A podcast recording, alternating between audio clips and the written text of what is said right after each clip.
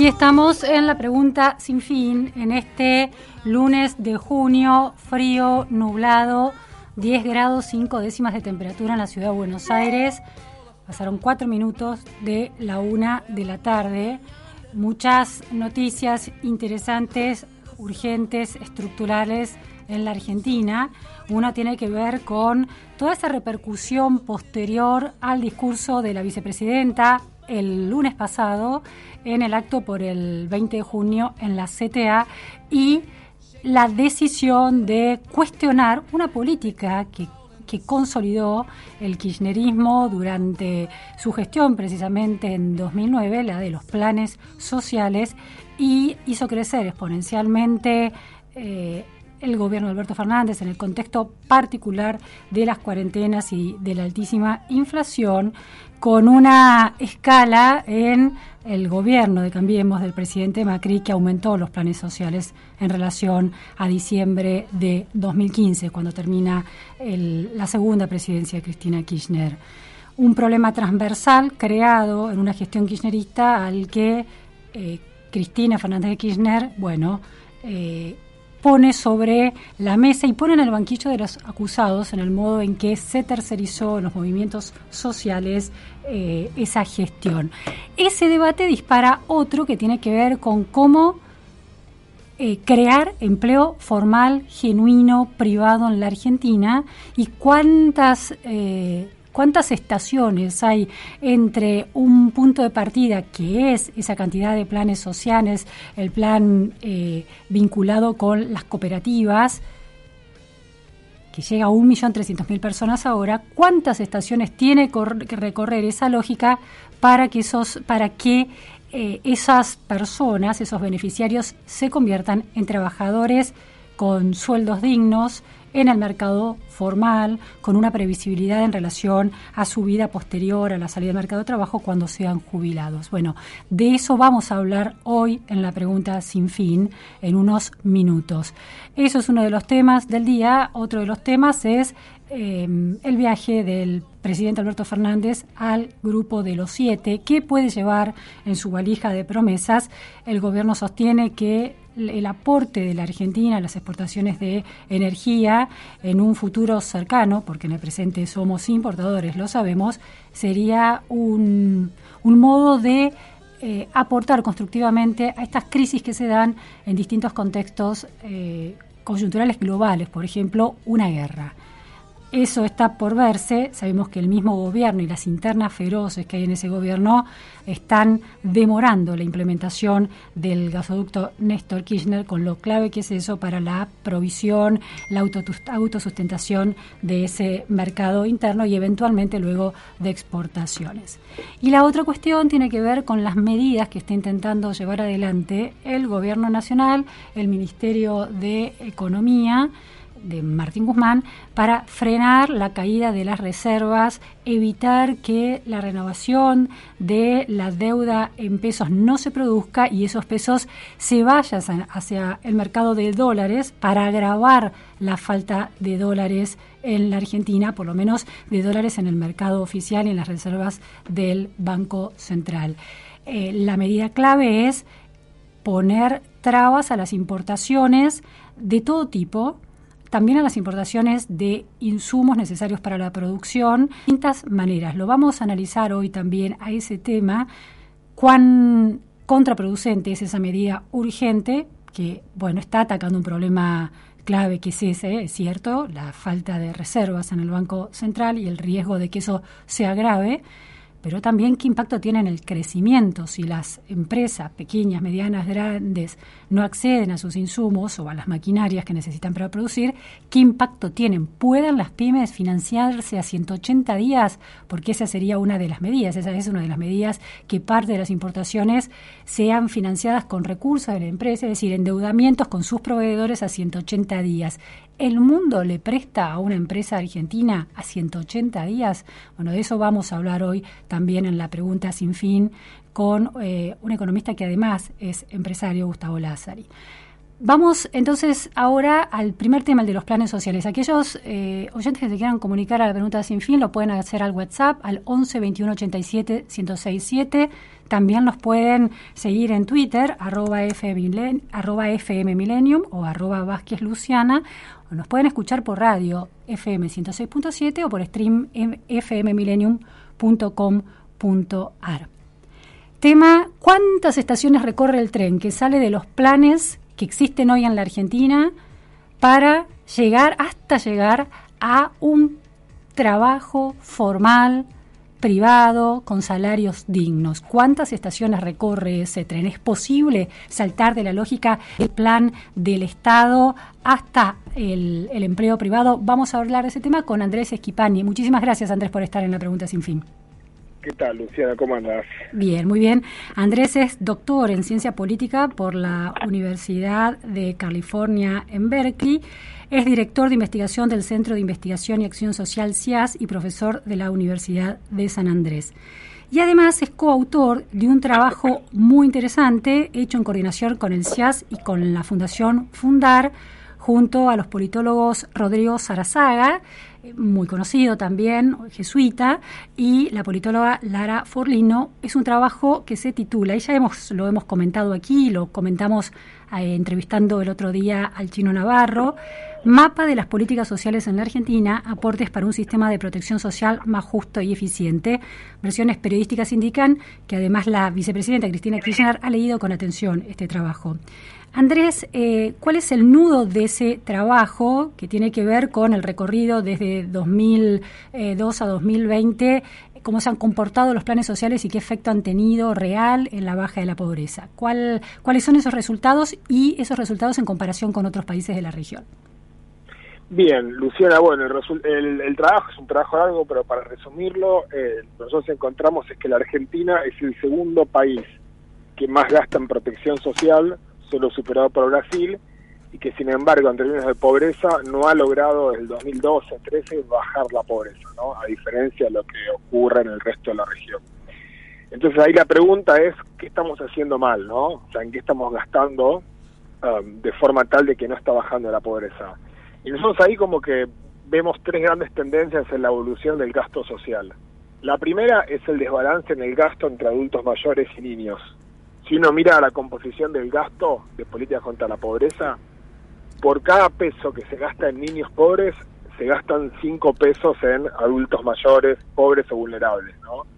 Eh, lo cual es bastante, extraño, ¿no? Porque si uno mira los índices de pobreza son justamente cuatro veces más altos en los niños que en los ancianos, pero en vez de tener un gasto que de alguna forma revierta eso, lo convalidamos gastando cuatro veces más en adultos mayores que en niños. Es decir, entre los niños más o menos puede bajar, subir un poquito, 50% niños y adolescentes, y en los ancianos es un 11%, en los adultos mayores un 11%, más o menos. de pobreza, digo, ¿no?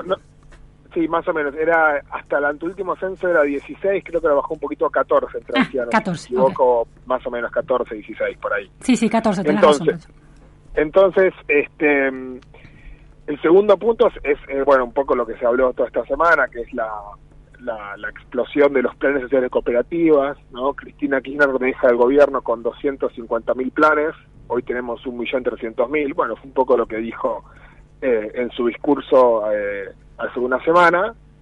Y el tercer rasgo es em, la baja inversión en empleo formal, que también tiene que ver con el tema que dijo Cristina. ¿no? Cristina pidió de alguna forma la vuelta al trabajo formal, ¿no? Eh, como, esa vieja consigna del peronismo, que el peronismo es trabajo. Ahora, fíjate lo que hace el Estado. El Estado cada vez gasta menos en em, promover la integración de los trabajadores informales en la economía formal si vos mirás el gasto en programas que busquen o bien promover el tránsito a la informalidad a la formalidad, o bien eh, intentar que los trabajadores formales no caigan a la informalidad en momentos de crisis, ese gasto en términos reales bajó desde el 2008 80%, ¿no? Entonces, lo que es curioso también es que el Estado gasta cada vez más en contención social, sobre todo en la economía informal, pero gasta cada vez menos en eh, programas que busquen de alguna forma lograr el tránsito de la informalidad a la formalidad. Ahora, una pregunta. Cada uno de los puntos que señalás es importantísimo, pero me quiero concentrar en este paso a la formalidad que es tan clave. Es los programas existentes, aunque mm, se gaste cada vez menos en esos programas, que intentan lograr que eh, pasar de estos planes a la formalidad. Esa formalidad que hoy atacan esos planes o que hoy a la que hoy apuntan esos planes es formalidad dentro del Estado, empleo formal dentro del Estado en algún tipo de trabajo, ya sea en infraestructura municipal o, en empleo público en alguna en algún nivel del Estado nacional, provincial o municipal. Sí, en realidad son, son mencionar planes de capacitación laboral, digamos, ¿no? Pero, son muy pocos ya, ¿eh? o sea, ya realmente lo que gasta el Estado, o sea, no estoy contando el potencial trabajo, si crees después lo discutimos. Pero sacando el potencial trabajo, todos esos otros planes, como mostramos en el trabajo, ya el, nivel que tienen es muy chiquito, o sea, ni el nivel de beneficios que tiene, que eran varios planes que se crearon durante el kirchnerismo, es muy, muy bajo. Muy bajo es 10.000 personas, 1.000 personas. No tengo el número acá, lo están en el programa, pero son muy, sí, deben ser muy, pocas decenas de miles de personas, no, no hay mucho en eso. Ahora, pero para entender eso, cuando es capacitación, laboral apunta a que se insertan en el mundo del trabajo privado o en el mundo del trabajo estatal en alguno de sus niveles? Bueno, la capacitación puede ir para cualquier lado, ¿no? Una persona puede capacitarse y entrar a, trabajo privado o público. ¿Pero qué se ha constatado más con esos planes del gobierno? ¿Hay esos planes de capacitación. claro, ¿cuál ha sido el, resultado final de eso? Mira, no, no conozco estudios que hayan medido el impacto de eso. Lo que sí te puedo decir es que a grandes rasgos eh, en la Argentina el paso de la informalidad a la formalidad es, muy bajo, ¿no? O sea, vos fijate que de hecho el empleo privado formal no crece desde el 2011, ¿no? O sea, no ha habido una incorporación de trabajadores. Cuando decís que el Estado desde 2008 bajó un 80% del gasto en ese tipo de políticas para generar empleo, para formalizar empleo, ¿te estás refiriendo a estas capacitaciones laborales o al, al, a otro tipo, a los a potenciar trabajo? No, no, no me, refiero básicamente a dos tipos de planes. Por un lado, los planes que buscan eh, promover la transición de la informalidad a formalidad, y ahí me refiero a planes de capacitación. Eh, en ese momento había, eh, en la época de Cristina, el seguro de capacitación y empleo, los jóvenes con más y mejor trabajo, una serie de programas que tiene el Ministerio de Trabajo para capacitar a los jóvenes o a las personas para ingresar al trabajo formal. Y por otro lado, hay un segundo tipo de planes que son los planes que buscan justamente contener al formal cuando el momento de crisis económica, sobre todo, subsidiar al salario ese para que no se caiga, ¿no? ¿A la empresa sería esto? ¿A la empresa se le dice? para empresas. O sea, va a la persona, pero en el fondo es para ayudar a las empresas ¿no? y al trabajador. Claro. Entonces, típicamente en el 2008 se creó el REPRO, que, que era para eh, atajar, digamos, a la mano de obra formal en la época de la crisis del 2008-2009. Eh, y después, eh, en el 2020, con la pandemia, estuvo el el ATP y de vuelta se volvió a hacer el repro, ¿no? Son programas que buscan de alguna forma, en momentos de crisis, no perder trabajo formal, ¿no? Ahora, entonces la conclusión es que esos programas se desfinanciaron. Sí, eh, los de contención funcionaron, hay que decir que los de contención funcionaron mejor, ¿no? O sea, el ATP, por ejemplo, fue muy exitoso en, en, medio de la pandemia en prevenir que la gente se caiga de la formalidad. Lo que nos cuesta más es lo, es lo inverso, ¿no? O sea, es lograr que los informales pasen la formalidad. Eso no, no, está ocurriendo, digamos. Claro, no está ocurriendo. Ahora, hay mucho discurso, desde ese discurso de la vicepresidente, la reacción de, las, de algunos movimientos sociales, en torno a, y, y, ya venía un poco de antes, ¿no? Se lo escucha a Sergio Massa también hablar de que, o a Daniel Arroyo, hablar de que es necesario convertir los planes en eh, trabajo formal. ¿Qué quiere decir eso? Por eso parece una especie de alquimia política, pero en la práctica, ¿qué querría decir eso? Bueno, es una gran pregunta. Eso, hay un debate muy importante en eso. En estos días se radió, se debate y varias posturas, ¿no? O sea, yo creo que em, e, eso tiene que tener o, puede tener varias aristas. La primera, que ya se está haciendo, y eh, es, necesaria pero claramente no es suficiente, es generar los incentivos fiscales y sociales para que la gente pase de la informalidad a formalidad. Entonces, eso ya se plasmó en una ley el año pasado que, por ejemplo, permite a los empleadores que contratan gente de potencial trabajo no pagar cargas eh, eh, sociales y le permite a la persona que pasa del plan al trabajo a eh, preservar el plan por dos años. Entonces, por un lado está ese sistema de incentivos. Como un empalme, el famoso empalme. Entre famoso una... empalme, ¿no? sí, sí, el famoso empalme. Creo que nadie está en contra de eso, digamos. ¿no? Pero ¿por qué no funciona eso? ¿Por qué no está funcionando? ¿Por qué no funciona? Yo creo que hay otro punto central, que es un poco lo que decimos en el informe de, de, Fundar y CIAS con Rodrigo Sarazá y Lola Fornino, que es, bueno, un, segundo punto clave es la capacitación. O sea, la, eh, eh, la brecha entre la formalidad e informalidad es en, es en parte una brecha de productividad. O sea, el trabajo informal en promedio es mucho más poco productivo que el trabajo informal. Y eso es parte de la razón por la cual no entra en la formalidad. Entonces el Estado tiene que invertir fuerte en capacitar a esa gente. Y vos pensás en Argentina, el sistema de capacitación laboral está pensado todo al revés.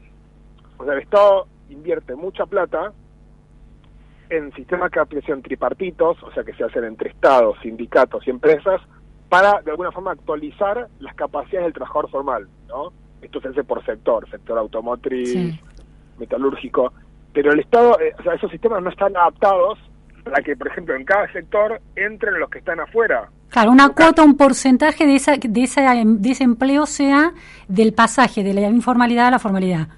Claro, y actualizar las currículas para decir, bueno, ¿cómo le enseño a alguien que está fuera informal para que entre, no sé, te digo industrias que tienen necesitan capacidades muy básicas, no sé, textil, construcción, ¿entendés? Es como que los sistemas de capacitación están pensados para, para que los de adentro se actualicen, no para que los de afuera entren. Entiendo. Entonces, sin eso no, no, no, no funciona. Y el tercer punto eh, es que también hay una parte de ese mundo del potencial que son cooperativas, que en parte hay que aprovechar sus capacidades productivas e integrarlas como cooperativas. O sea, eso está fuera del plan Empalme, eso, eso requiere otro trabajo. Es decir, que, no, que, que esas cooperativas representen trabajo formal. Se integren a, yo no sé cómo, puede haber varias formas, pero que se integren a la economía formal, y por eso tengo esta diferencia. O sea, por ejemplo, que sean proveedoras de empresas de construcción, eh, de empresas, por ejemplo, que produzcan viandas para empresas de la construcción, o, o, que trabajen para empresas textiles, que de hecho eso ya lo hacen, nada más que en la total informalidad, ¿no? Si vos mirás la industria textil en Argentina hoy está casi toda provista por estas cooperativas. Lo que pasa es que están. ¿Y por qué esas cooperativas que están eh, trabajando en alianza con el Estado, recibiendo, em, como dice la vicepresidenta, tercerizando, quitámosle el, la estigma de esa palabra, pero convirtiéndose en un nexo entre quienes necesitan eh, algún aporte del Estado porque no consiguen empleo formal y, el, y la financiación del Estado se convierten en un nexo? ¿Por qué esas cooperativas, que son un nexo oficial, ese trabajo no se convierte en trabajo formal. Si están proveyendo un servicio y están funcionando como empresas en marcha. Claro, no, está bueno tu pregunta, porque faltan los marcos legales para eso. falta que, por ejemplo, cambiar los marcos normativos eh, para que una empresa pueda subcontratar a, una empresa, a una cooperativa, sin correr con todos los riesgos legales que, por ejemplo, la responsabilidad subsidiaria eh, supone eh, supone cambiar la forma en la cual eh, las cooperativas le pueden facturar. O sea, no hay ningún marco legal de cooperación. Y supone que esas personas que reciben un aporte sean aportantes, paguen tributos, quizás menores, pero si se están formalizados... ahora, se está, ahora está discutiendo justamente una ley de, monotributo productivo, ¿no? que justamente le permite a esa persona tener alguna contribución. O sea, hoy esas cooperativas, imagínate que le cobran a una empresa, ¿no? Eh, le pueden le pueden facturar legalmente en principio si, si tiene la forma cooperativa pero después las personas eh, están totalmente en la informalidad al mismo tiempo. O sea o pueden tener tienen monotributo pero digo es todo muy gris. Entonces hay que empezar a pensar en, sistemas que logren la integración ¿no? ahora una eh, de las críticas que se hace a esa idea que pone las cosas transparentes las cuestiones y empieza a, tiene por, por, por un desde el lado positivo transparente la cuestión y eh, mm, adapta el marco de la formalidad a las cuestiones tan urgentes de la Argentina con realismo. Pero otras cuestiones dice que es precarizar la formalidad, porque los salarios que ganan esas personas en el, a través de estos planes cooperativos en realidad eh, son la mitad del salario mínimo y, y todavía no está claro cómo pueden cubrir el resto. ¿Es con estos contratos a las empresas que podrían consolidar su salario? No, vos lo que decís es un punto central y tenés razón.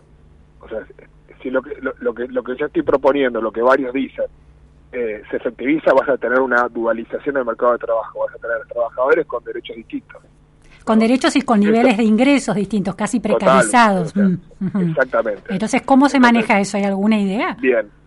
No, déjame decirte algo porque me parece que tocas un punto central y que no se toca mucho en general, digamos, ¿no? Eso implica dos tracks de trabajadores con dos derechos distintos, con ingresos distintos. ¿Eso es bueno? No, no es bueno. Eh, ahora bien, yo esto lo pienso o lo pensamos creo como algo de transición, ¿no? O sea, ¿cuál es la alternativa? Yo te pregunto, ¿cuál es la alternativa? Hoy tenemos 7 millones de trabajadores en la economía popular. Podemos y tenemos 6 millones de trabajos formales privados.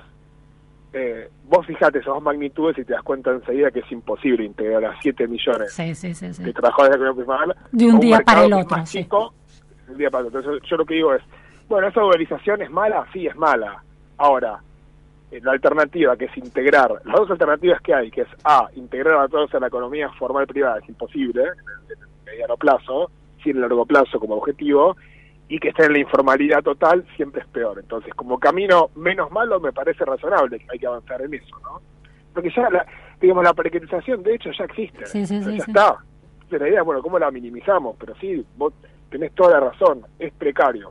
Sí, sí, es precario, pero es transparente al menos.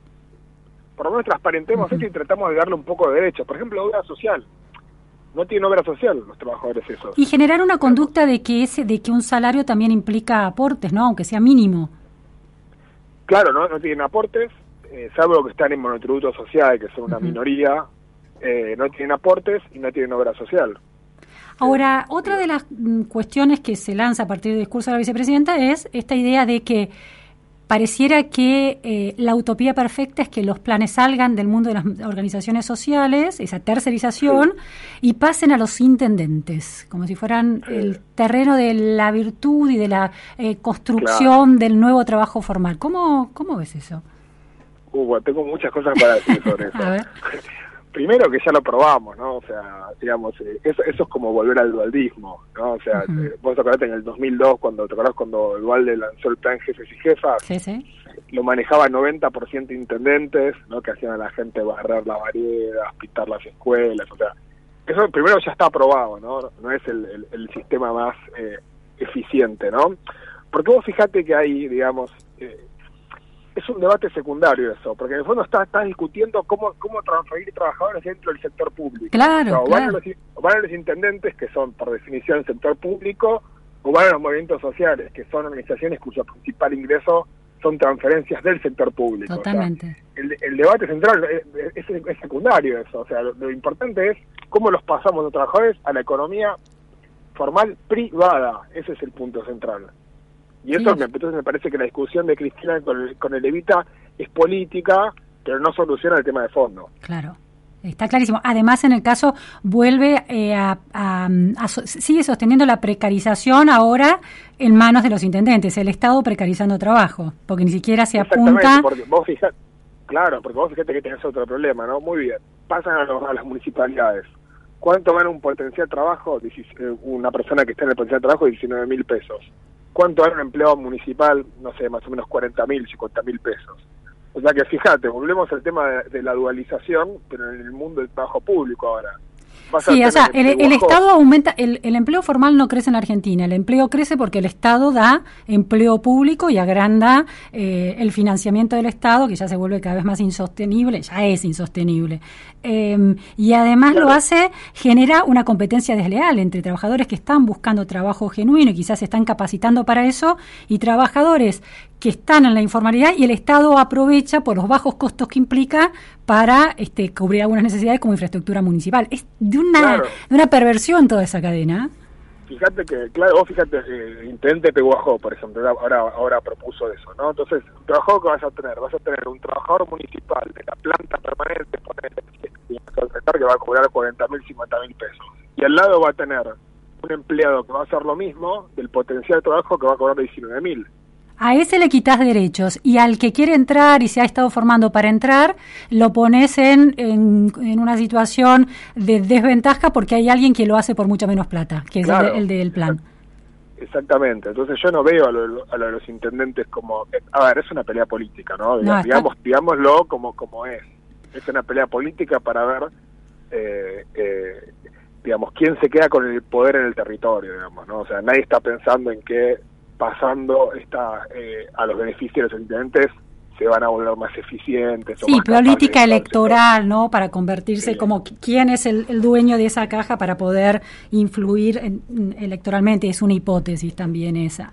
Eh, Andrés, Andrés la, quiero tocar la última cuestión es en esta comparación que vos hacías. Bueno, Argentina después de Brasil, el segundo país que más gasta en políticas sociales, pero el que peor resultados en contención de la pobreza tiene. Chile y Uruguay que gastan la, la mitad o un tercio y han reducido la pobreza en en proporciones comparadas con Argentina muchísimo mayor, el doble o el triple de la reducción de... ¿Cómo, cómo era el, cálculo que ustedes tenían, Andrés? ¿Lo recordás en términos de Chile y eh, Uruguay? Sí, eh, Argentina gasta el doble, eh, que básicamente, te lo pongo al revés, Chile, Chile y Uruguay gastan entre la mitad y dos tercios de lo que gasta Argentina en lucha, en, en, perdón, en gasto en protección social y tienen índice de pobreza que son un tercio del de la Argentina. Claro, es la ineficiencia del gasto argentino. ¿Qué están haciendo? ¿Han comparado qué tipo de políticas para eh, creación de empleo formal tienen Chile y Uruguay? Porque está, está el tema claro de la infancia y de los adultos mayores,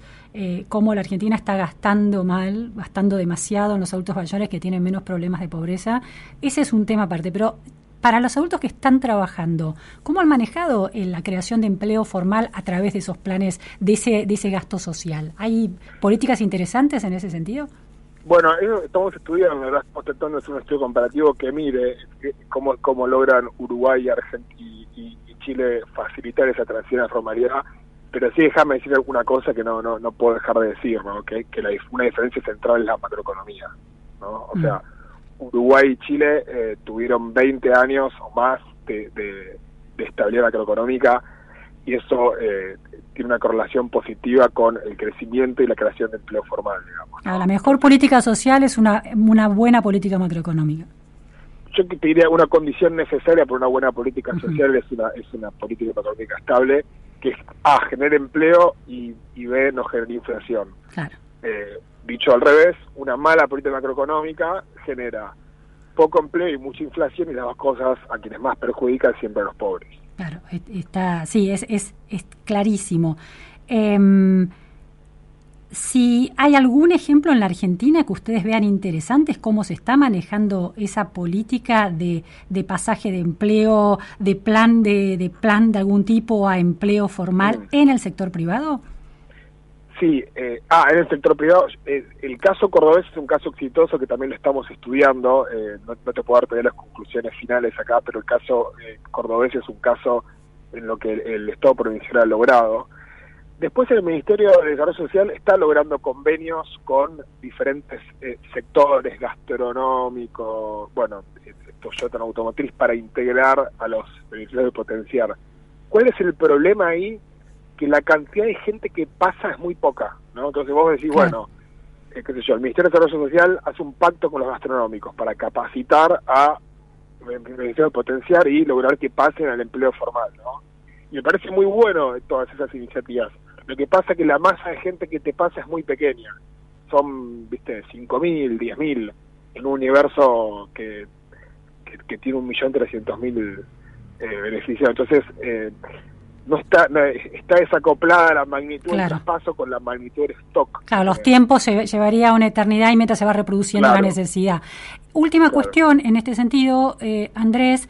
Em, hubo un debate en Twitter en las últimas horas entre Expert y María Migliore, en, desarrollo de ministra de Desarrollo eh, Humano de la Ciudad de Buenos Aires.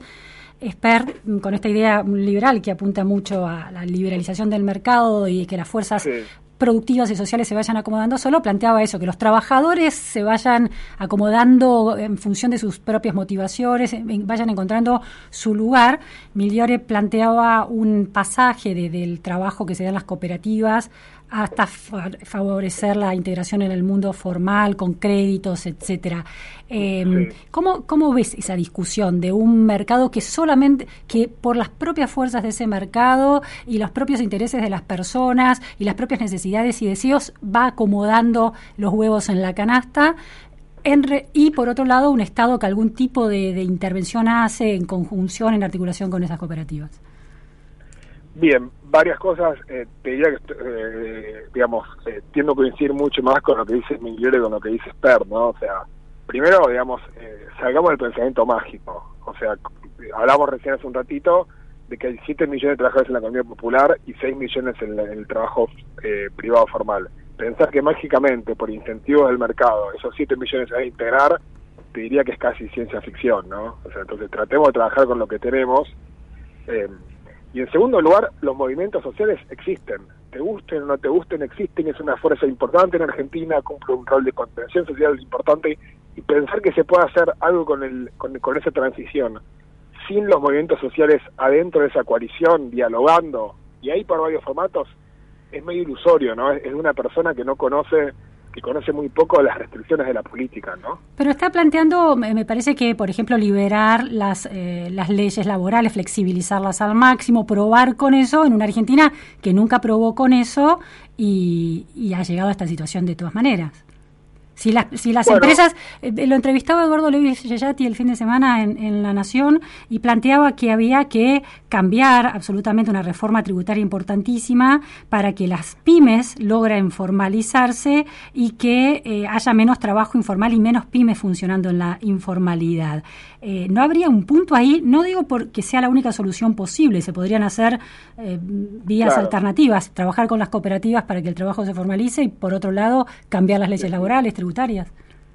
Sí, sí, total, eh, te iba a decir justamente eso, ¿no? Si vos lo ves como, complement si vos como complementarias, eso es otra cosa, ¿no? Entonces yo creo que por un lado, propuestas como la de obviamente que pueden ser compatibles con adecuar la legislación laboral a eh, las necesidades de tener empleo en ese sentido sí lo veo complementarias. Lo que digo es que no creo que una reforma laboral incorpores mágicamente 7 millones de trabajadores eh, a, la, a, la, a la formalidad. Sobre todo en una economía argentina que no crece, ¿no? O sea, porque digo, eh, supongo que mañana hay un plan para que para que la economía argentina tenga una macro estable y empiece a crecer. Eso no va a pasar de un día para el otro, ¿no? Entonces, por, si vos cambias leyes y la economía no te, no te acompaña, eh, eso no se va a traducir en más empleo. Vos fíjate que hay un estudio muy interesante de, de Galiani, ¿te acordás? El, Sebastián Galiani. Ministro claro, el fue viceministro de la época de Cambiemos. Eh, de Cambiemos, de Duhovne, ¿no? donde él muestra que en Argentina en los 90, cuando se hizo una reforma laboral, eh, eh, eh, la baja en las contribuciones a la seguridad social no se había correspondido con una suba del empleo. ¿Y eso por qué ocurre? No porque, esa, porque ese instrumento en sí mismo no funciona, digamos, puede funcionar, sino cuando vos haces esas reformas en un contexto donde no se crea empleo, eso no funciona, digamos, ¿no? Sí, sí, sí, está Entonces, hasta que la economía agarre ese sendero ¿no? de estabilidad y creación de empleo, eh, no se va a ver un cambio inmediato, perdón, un impacto inmediato del cambio en legislación laboral en la creación de empleo. Entonces la pregunta es, ¿qué hacemos en el medio? Y entonces acá hay que pensar en propuestas como lo que hace Migliore, ¿no? Bien. Muchísimas gracias, Andrés Esquipani, realmente. No, a vos, Luciana, un gusto. Bueno, el debate clave de los planes sociales, pero no tiene que ver con organizaciones sociales o intendentes, sino cómo generar, crear empleo privado.